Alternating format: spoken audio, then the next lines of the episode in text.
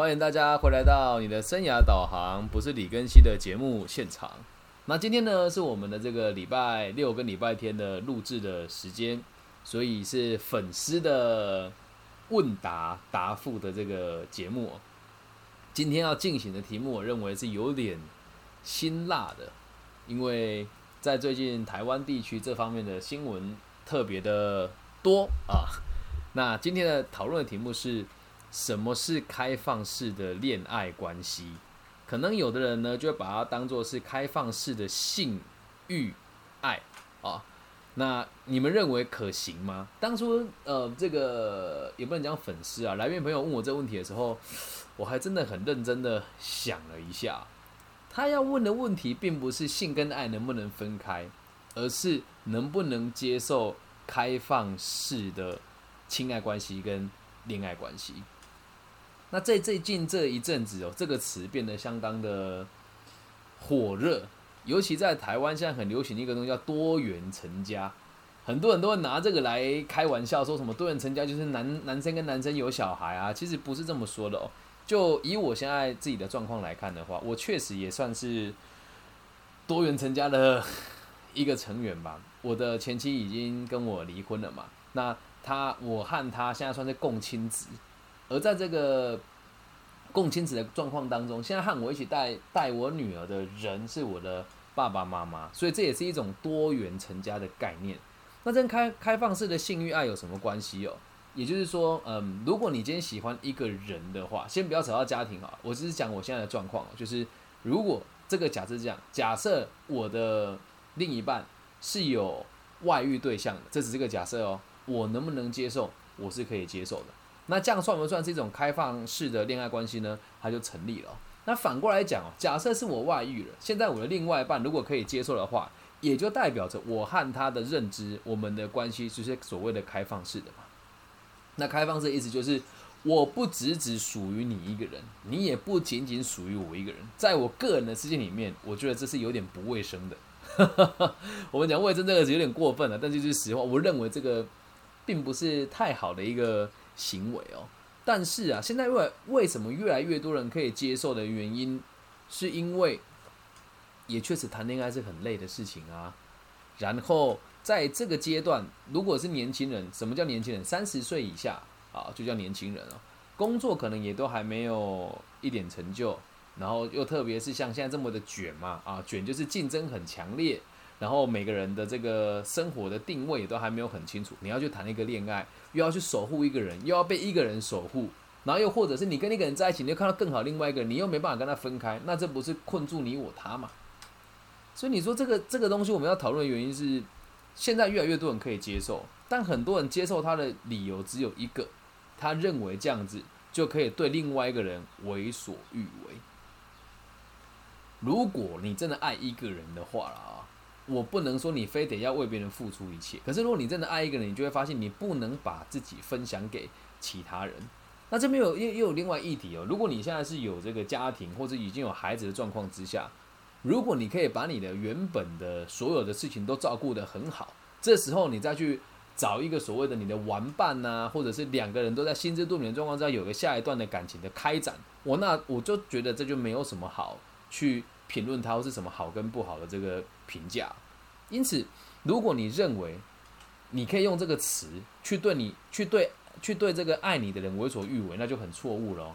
你会跟别人说：“哎，你爱我是你的事情嘛，但是我就是喜欢脚踏两条船啊。”这个就并不是所谓的开放式的恋爱关系，这只是单纯你个人比较行为需要被检讨而已。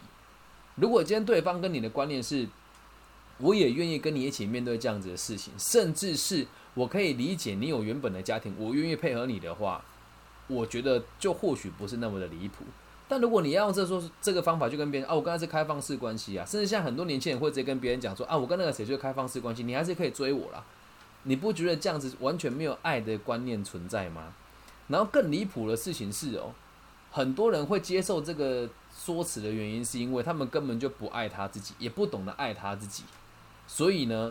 他们不知道怎么去把真正的自己表达出来，可是他又很渴望别人来爱他，于是他就会说：“我喜欢你，但是我也想要去喜欢别人。”有的人就会变成是这个样子哦。他如果不喜欢我了，我就不喜欢他。那你跟他之间也没有爱啊。有的人会说，我谈恋爱一定要得对方反馈给我，那有这回事？你爱他就应该要接受他的一切，包含他现在所有的问题。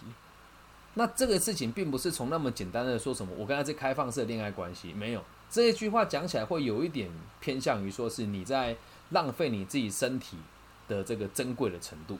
所以，我们今天要从个体心理学的角度来理解这件事情哦。本质上。开放式的恋爱关系，我也是可以接受的，但是要什么样子的逻辑来接受呢？我们就要来讨论怎么去定义它。我们要从个体心理学学的角度开始，个体心理学的这个先驱啊啊，就是所谓的创始人，就是阿德勒。而阿德勒对爱的真谛的这个定义是什么？我不知道大家记不记得哦。我再重复一次，在我们这个频道当中呢，这样子的论点哦，已经。这句话讲了不下三十次了吧？肯定的，爱就是丰盈自己的以后再去饱满别人，丰盈自己了以后再去饱满别人，所以绝对不要被网络上的来历不明的媒体误导啊！很多人说开放式的恋爱关系就是不用对彼此负责任，但你如果真的要讲哦，是不是真的谈了恋爱之后？就要为彼此负一部分，哎，一辈子的责任呢？那这样子的牺牲也太大了吧？你永远都想不到下一个转角会不会有更好的人出现。所以从根本上来说，即使你已经有伴侣了，又或者是你已经有老公跟老婆了，你和他依旧还是要处在一个所谓的开放式的关系当中啊。如果你爱他，本来就应该要让他更开心嘛。而且说穿了。嗯，在爱的世界里面哦，本来就没有必要是一对一的。我们讲的是这个整整个人的本性上来说了啊。这个在大陆有一个俗谚是这么讲的：哪有猫儿不偷腥的呢？然后在台湾哦，很多人会讲说，哪一段婚姻没有一段外遇呢？这个事情是每天每天每天都在上演的，每天这是人的劣根性嘛。就像最近，如果你有看这个日本一部很红的剧。叫做全裸监制还是裸体监制，就会知道它的第一集里面内容是多么的写实。他是一个卖英文教材的大叔，然后他去卖了之后，业绩突然变得很好，然后回家跟他的太太要发生亲密的关系的时候，发现他无法满足他的太太，然后他就也很垂头丧气的回去上班。上班的时候发现啊，糟糕了，公司的所有货款都被拿走了，他在公司一无所有，而这个。主角也失业了，他在失业的时候回到家，发现他的太太正在跟别人发生亲密的关系。看到这边的时候，我觉得诶很写实啊，每个人都遇到这件事情嘛。可是你要想哦，在那个在那个电影在那部剧里面，他并没有去强迫他太太得回来还是怎么样，没有啊，太太只跟他说你从来都没有满足过我一次都没有。而在这个地方，他没有做很深层的刻画。可是我们必须得知道。他就算不刻画，对他这个太太还是有爱的。他只打了他一巴掌之后，然后就放任他做他的事情。后来看到第二集的时候，发现这个太太离开这个家，可是两个小孩还是跟着这个男主角。那他对这个太太还有没有爱？肯定是有的，肯定是有的，否则他也不会去照顾这两个小孩嘛。理解吧？好，那我们再往下看哦。爱的世界本来就不是一对一的，因为说穿了，只要你能力够，你能够照顾更多人，又可以把每个人都照顾好的话。无所谓啊，真的无所谓啊。你说老师，你是鼓励大家劈腿吗？没有。当你找到一个深爱的人，或者是你对某些人有责任感的时候，你本来就应该要对某些人负责。而如果你这个对象或是某些人会得告诉你说，你这辈子能爱我一个人的时候，就代表他其实对爱的理解也不够深沉啊，也不够深沉啊。这样理解吧。所以，如果要对爱情彼此的，我们如果说在爱情世界里面对爱跟责任都通透的话哦，就是要告诉自己，我是爱着对方的，对方也是爱着我的，但是我不能用任何奇怪或是畸形，或是用法律的方式来绑住对方。假设我被淘汰掉，就是我自己不够好而已。其实你跟任何一个人交往，就让对方劈腿啦，就让对方这个背着你偷吃啊，或是对方不停的羞辱你，或是对方坚持要跟你分手，责任也都在你自己身上。因为你不符合他的需求了，因为你不符合他的需求了。所以我们要不能用世俗眼中的所谓的各玩各的来理解这件事情。今天如果有一对我们讲情侣，他们处于各玩各的阶段，那就是很真诚的可以跟大家分享，是他们两个的状况就是互相理解彼此的需求，也没有不对。但如果有一个人的想法是我喜欢 A，我也喜欢 B，我也喜欢 C，然后我对他们三个人都说谎，那这样肯定就不行了。你如果要跟对方谈论，就你就要讲说，我现在是这个样子，我没有办法为你负责任，没有办法跟你谈上别人所期待的那个类型的爱情，那就成立了嘛。所以，我们就算我就像我们刚刚前面所讲的，假设你是有婚姻关系的状况之下，而你的婚姻关系的这个对象又出轨了。假设你真的爱他，你要祝福他。什么叫祝福？给予他选择的余地。还有，就算没有婚姻关系，你一样可以爱他。你说这也太卑微了吧，太悲屈了吧？这不就是爱吗？你丰盈自己之后，就会饱满别人嘛。我对于别人给不给我回应，跟对于别人愿不愿意回馈给我，或者他愿意关注我多少，我是不在意的。我只在意一件事：我爱你。我存在这个世界，如果和你互动的状况之下，我能够给予你什么？还有，因为我的存在，你能不能过得更开心？这个跟“荒淫无度”四个字是完全沾不上边的。爱一个人不一定只能用限制来表达，他能够理解吧？所以，发自内心的爱一个人，更要为一个人负责，你想要怎么做都可以，理解吧？跟对方想要怎么做都可以，即使是一个有夫之妇跟一个有夫之妇两个人互相的欣赏，没有发生任何的身体上的接触，那难道他们这样子就叫没有外遇吗？不能这么说吧。但如果两个人都理解彼此的状况，而这两个人又发生了关系，虽然说是不合法的，但是他们有对不起任何的人吗？也没有啊，所以在这个状况之下所结合跟所互动的这两个人，他们就是处于一个所谓的开放式的关系。但是你绝对不能在很年轻的时候就有这样子的想法。年轻气盛的你本来就精力旺盛，欲望也比较高涨。为什么讲青春期？对吧？因为有个“春”字嘛，你这个欲望特别高强嘛，对吧？所以在这个状况之下，我们应该要让年轻人跟现在。的我们讲所谓的新兴人类对爱情有更强的责任感跟更正确的认知啊！我相信我现在讲这个议题会让很多人认为说，好像在很冠冕堂皇的讲这些话，但我用几个简单例子分享给大家听好了。嗯，这是我很年轻的时候发生的故事。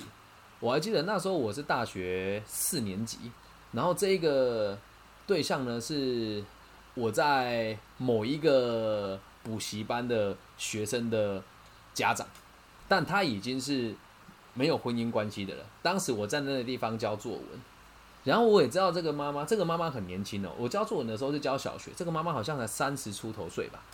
然后有一天，他就问我说：“我看我女儿的那个作文本上面，我觉得你用了很多很好的转化的的方式在写文章。”他说：“我想要理解你多一点点。”我说：“啊，你怎么有我的联络方式啊？”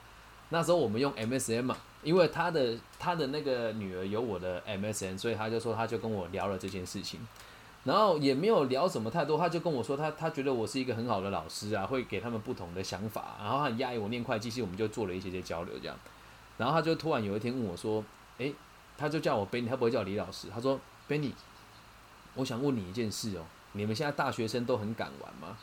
我说你这个问题听起来有点不健康啊！什么叫敢玩？你是说玩高空弹跳、玩云霄飞车吗？他说不是啊，不是，就你知道那种玩吗？我说别人怎么样我不知道，但我个人还是算蛮放得开的一个人啊。然后他就问我，他很直接哦，他说：“那你觉得三十五岁单身的这种单亲妈妈有性的欲望是一件很丢脸的事情吗？”在我那时候的小脑袋瓜里面，小玉西瓜里面都黄黄的思想嘛。我想，哇，他在暗示我什么吗？我就说这很正常啊，你会有你的需求。然后他就问我，他说：“那如果我有这个需求的话，我跟陌生的，我在网络上认识不同的人，跟他亲密，你会不会觉得我是个很糟糕的妈妈？”我的回答是：我不觉得那是糟糕的事情啊。他就又问我喽，他说：“那你觉得我这个人怎么样？”我说：“我觉得很棒啊，而且也真的是我我我认为你很值得被尊敬，因为他一个人做寿险业，然后把孩子拉拔长大，他是高雄人，然后自己一个人在台中带小孩，一边做寿险业务，一边自己做这样子的事情。后来哦，这个也必须得讲，我他就问我说：“你有没有女朋友？”我说：“有，我有女朋友。”他说：“那他说我只是个假设哦。”他说：“如果姐跟你发生关系，你女朋友会介意吗？”我说：“肯定介意到死的啊，怎么可能不介意呀？”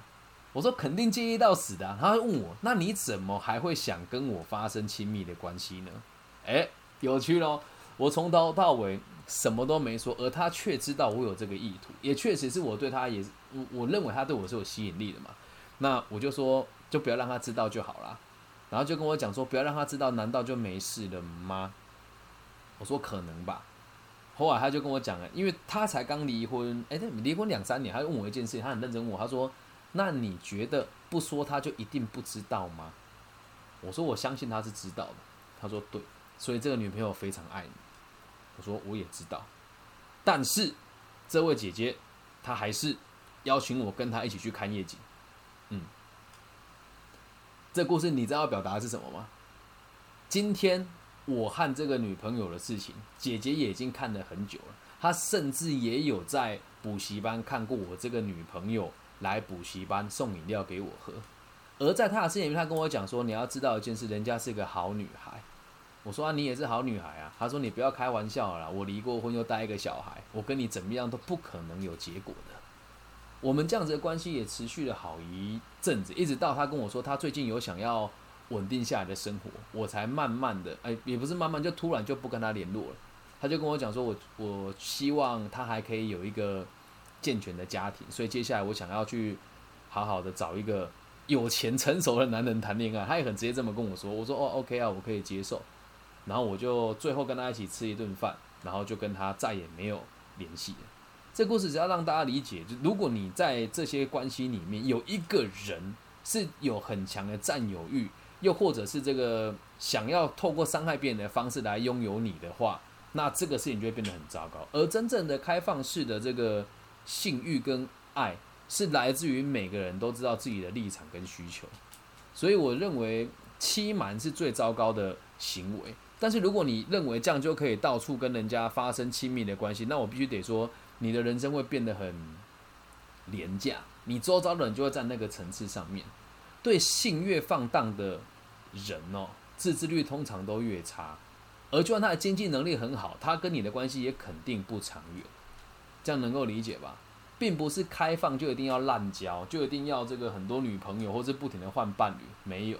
而是你能够理解到，你爱一个人爱到那个地步啊！我和他，和那个学生的家长，那时候我们也只是攻读生，也不能讲说学生的家长，就是我们发生的这样子，也是十几年前的事情了。我们两个是彼此都不张扬的，而他也不会去告诉别人我的不是，我也不会去跟别人讲哇，你看人妻妈妈，哎，当然不会做这种事情啊。所以，我们并不是想要拿他来炫耀，而现在的此时此刻，在亚洲区的很多年轻人都会拿这个东西来作为炫耀。那你会说有吗？他们有炫耀吗？嗯，某些媒体会报道某一些人的私下的生活，然后都会写说什么诶多人运动啊这些比较暧昧性的字眼，这在冥冥之中会让孩子觉得哇这个好酷，我也要跟他一样。那这就是他们会以这个东西变成成就的一个部分来理解。而这个事情如果在一个社会里面被成立了下来之后，最麻烦的事情是，孩子会认为这是一件很很值得骄傲的事。我可以跟他发生关系，跟他发生，我很酷啊！甚至会跟别人讲说：“哎呀，你怎么还是没有发生过关系的人啊？你好，你你你觉得我们觉得你好落后，这都是错的。所以，开放式的性欲爱的关系，我觉得是可以成立的，但是得成立在你自己过得很饱满的状况之下，同时也可以让每一个人都了解你的需求是什么。千万。不要哄骗别人，也千万不要用这一句借口去伤害那些爱你的人哦。有些人他很爱你，你自己是知道的，但是你还是要得到他的钱，得到他的身体，得到他的关注，可是你却不想为别人负责。就算你不想为他负责，你也得让他知道，我从头到尾的出发点就都是这个样子。希望你不要有过分的遐想。那反过来讲哦，如果这个爱你的人，他感觉到感觉到他跟这么跟你相处，你已经坦白了。他也觉得受到伤害，那错误是谁？是你还是他，那就是对方的问题了。是他愿意承担，跟他愿意跟你用这样子的方式相处的，这样能够理解吧？但是绝对不要去跟别人讲说，哎呦没有关系，我们就开放式的关系呀。然后也不要去跟别人讲，我跟某个人正在处于开放式的关系，脑袋坏掉吗？你跟他讲，我跟他处于开放式的关系，那不就号召天下你跟他在一起了？你又不是开放式的关系，那叫互相羞辱诶。当两个人谈定了之后，这种事情就是不需要公开来讲了。我记得在台湾的某些社交平台上会写说与某某人处于开放式的关系，哎，那这不是很很好笑吗？哦，我跟他在一起了，但他是备胎，随时都可以走，这对你对他都不是一件好事。你也不要觉得这个动作很 open，也不要觉得这动作好像非常的潮流，真的没有。而这个事件人本来就有层次，不管在经济社会或者是爱情事里面，每个人的思维跟逻辑都是有层次的。所以希望大家能够理解这件事情，不要把这个东西当成是你认为很酷的事情，它一点都不酷。除非你有把自己的生活给过好，然后也理解别人的需求是什么。不要拿这一句话去蒙骗那一些未知的无无知的青少年跟青少女哦，也不要去引导他们说哦，这很正常啊，这我们年轻人都这样啊，这是不可以的哦。而在现实的社会状况当中，以我这么多年的青少年辅导。这样子的说辞其实很常被看见。某一个学生在两个月前就跟我讨论过这个问题，他说我的男朋友一直想跟我发生关系，然后他跟我说他每个朋友都这样，就算只是朋友之间的关系也可以。他说这个都是这样，很正常啊。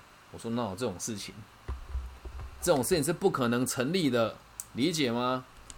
所以请大家珍惜自己的，珍惜自己的身体，然后也珍惜周遭爱你的人跟你爱的人，不要用这样子的借口去伤害彼此。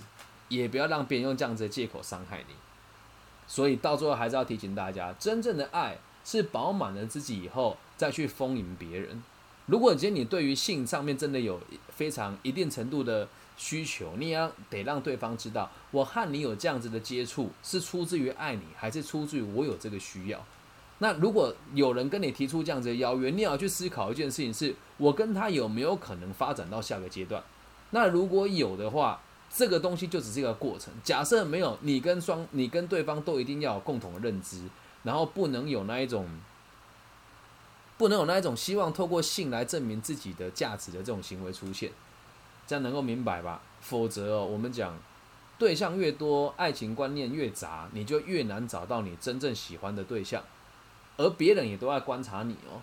懂吗？条件好的人就会知道，哎呀，这个人大家都跟他亲密过，我不要。我希望的是一个对爱有更多执着的人。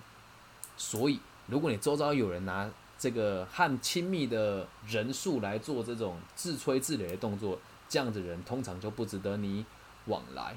那我也不希望大家去鼓吹说什么我们是处于开放式的关系，没有真正成熟的开放式关系是不公开，彼此知道、了解自己的需求而已。这样能够理解吗？以上就是今天这一集全部的节目内容。那也希望大家如果听了之后觉得说，诶，李老师，我觉得你这个湖州鬼扯，欢迎大家在如果是大陆区的朋友呢，就在网易云的频道上面留言。那假设你这个在留言觉得太公开了哦，就可以欢迎你加入我的微信，我的微信号是 B 五幺五二零零幺。台湾区的朋友呢，就可以直接上网 Google 我的名字，行不改名，坐不改姓，我叫李庚希，木子李，长庚医院的庚，王羲之的羲。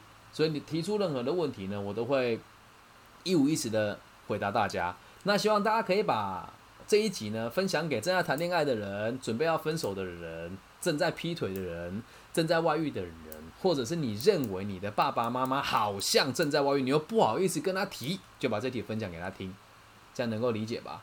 那如果觉得听的还不错，也希望大家可以帮我分享、按赞、开启小铃铛。因为我一直在台湾的这个教育的这个排名里面，排排在这个两百名上下。之前有到六十几名啊，最近名次有点往后退，就希望大家可以多多帮我分享跟评论。对，那也谢谢郑同学这边给我一个赞跟三个小爱心，谢谢你们。那就到这边喽，祝福大家都可以找到自己的真爱，我爱你们，拜拜。